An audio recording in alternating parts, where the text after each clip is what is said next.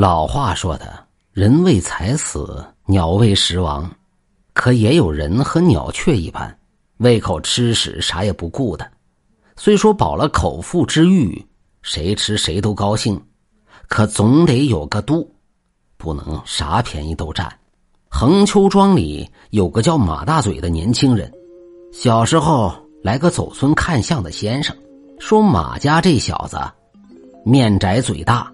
将来是要吃八方的，可惜嘴角横纹低垂，恐犯口舌官非，是福是祸都在这一张嘴上，让他爹娘多加训导管教。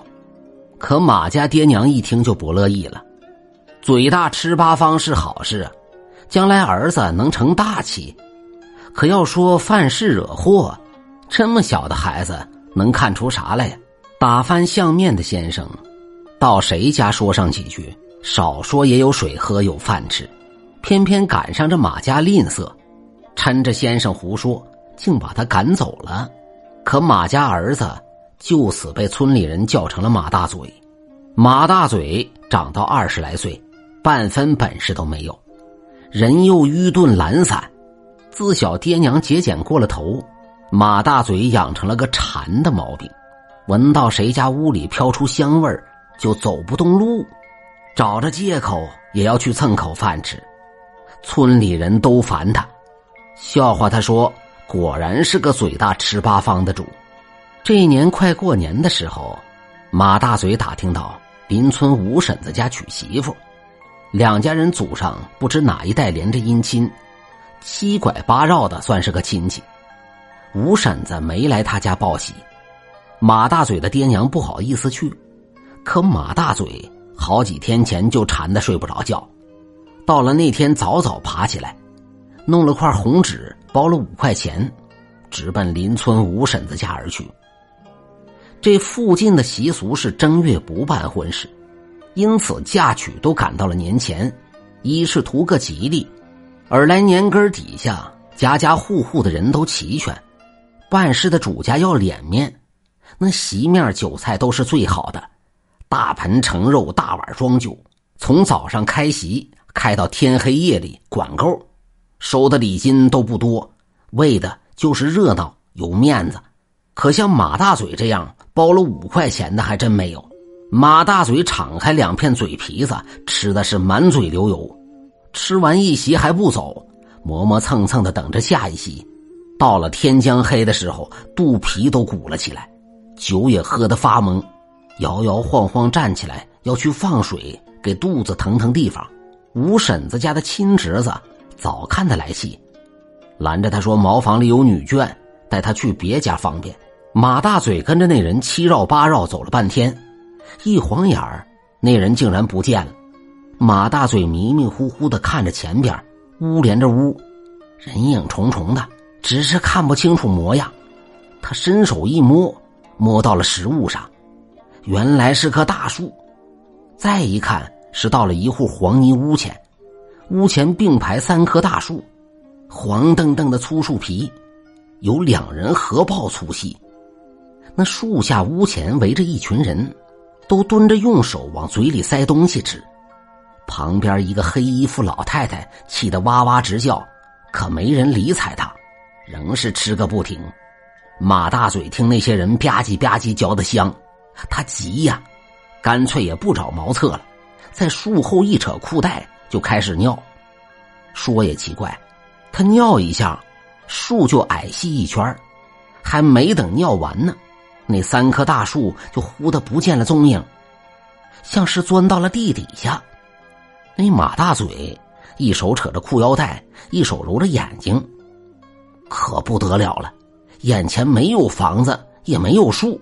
倒是连绵一大片的坟包包，他脚底下是三根被尿水冲倒了的黄线香，还有几堆馍馍夹生饭菜，上边沾着些黄纸灰，也都被尿浇了。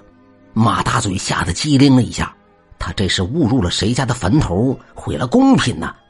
他扭头想跑，刚转过身子，就见身后黑压压站了一群的人，都冲他呲牙咧嘴。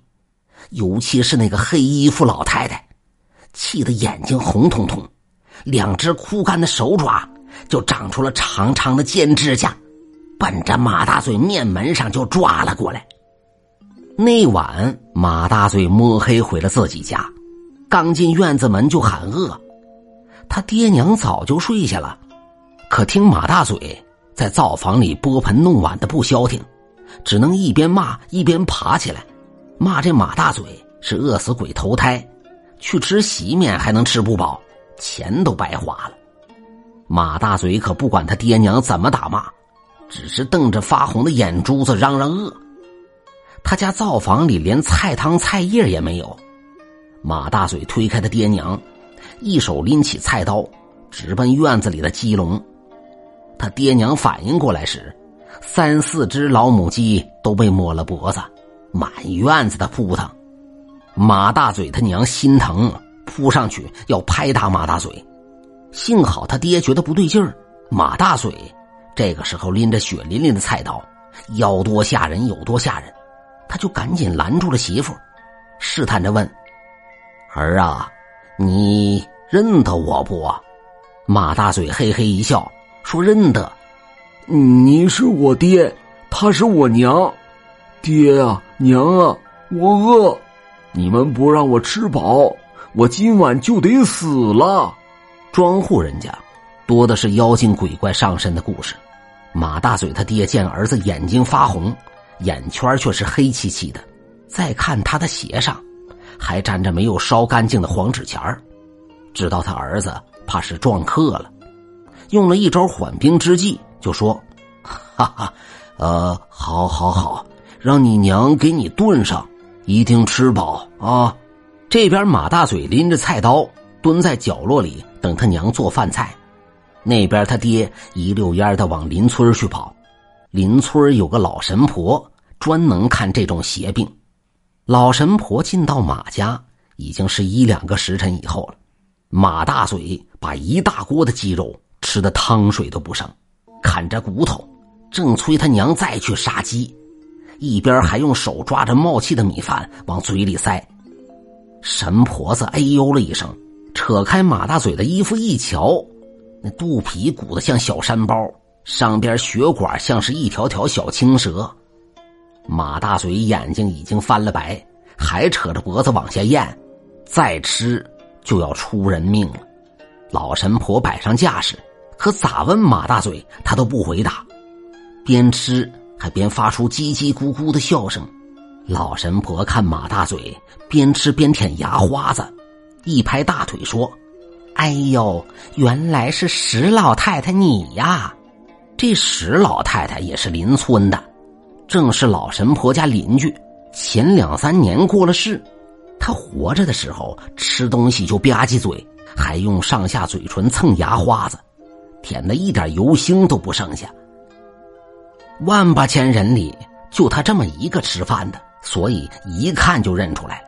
这石老太太抠门更是出名，一分钱一粒米都是好的，弄得老头子早早过了世，他儿子和儿媳妇。不花自己，光花老娘的钱。石老太太得了病也不给治，搁在家里等死，一个月吃不进去东西，竟是活活饿死的。不知怎么竟上了马大嘴的身，这后生咋得罪了他，快要被撑死了。马大嘴见老神婆道出他名字，也不再装马家儿子，边嚼着骨头边恨恨的骂道。哼哼，可不就是我，这混账小子跑到我坟头撒尿不说，还浇了我的香火，断了我的供食。老婆子我三年整啊，挨饿受冻，还要被那些野鬼欺负。好不容易我哥哥来看看我，送点钱粮，没被野鬼抢光，都被这混账小崽子给冲撞没了。我不治他，治谁呀？您瞧这事儿巧的，原来石老太太抠门自来没有给先人上供烧纸的习惯。他儿子儿媳有样学样，保把棺材埋进土，再也没到老娘坟上去过。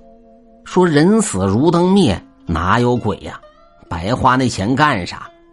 好歹今年是石老太太的娘家哥哥身体病弱，想起这个先走了一步的妹妹，老远就跑来给上了香，供了点江水。